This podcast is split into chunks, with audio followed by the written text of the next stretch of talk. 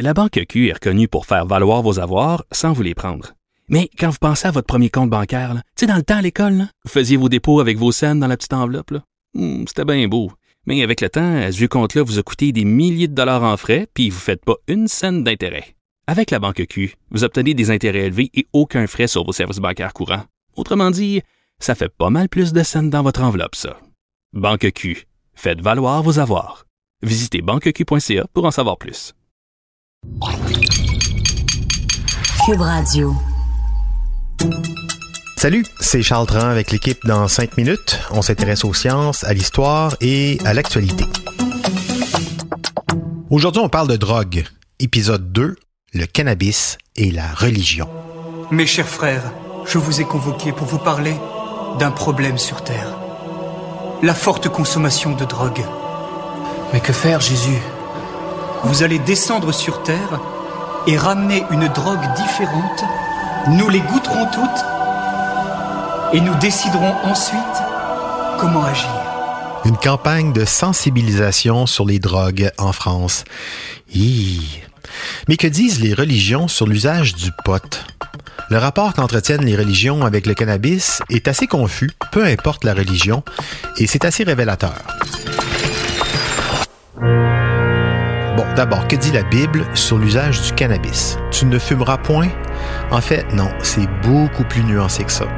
C'est bien connu, quand les sujets sont gelés, t'as moins de pouvoir sur eux. Même chose quand ils sont pactés, sauf que pour les catholiques, le vin, c'est un peu le sang de Jésus, donc ça devenait embêtant. Mais pour le pot, quand on sait en plus que les tuniques de Jésus étaient sans doute fabriquées avec des fibres de chanvre, est-ce que la Bible pouvait se permettre de l'interdire? Je suis la lumière du monde. Celui qui me suit ne marchera pas dans les ténèbres, mais aura la lumière de la vie.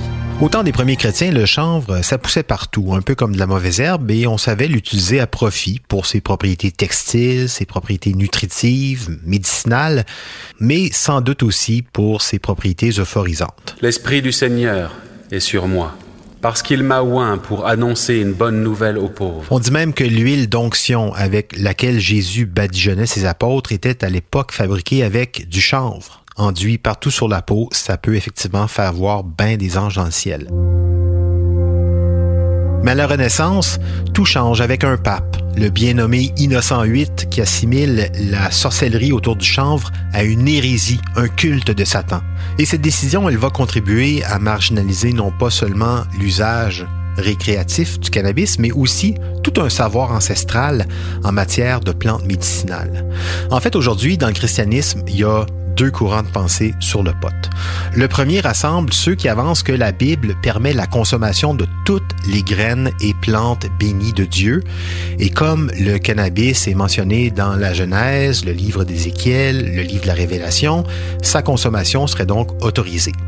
Deuxième courant de pensée, là, on dit, OK, plante de Dieu, mais comme la ciguë ou les champignons vénéneux qui ont eux aussi été créés par Dieu et qui sont mortels, c'est pas une raison pour tenter le diable. Donc pas de pot. Et c'est un peu le message des catholiques. En 2014, le pape François a cru bon rappeler l'opposition de son Église à la consommation, même à des fins thérapeutiques, du cannabis. Donc pas de pot au Vatican.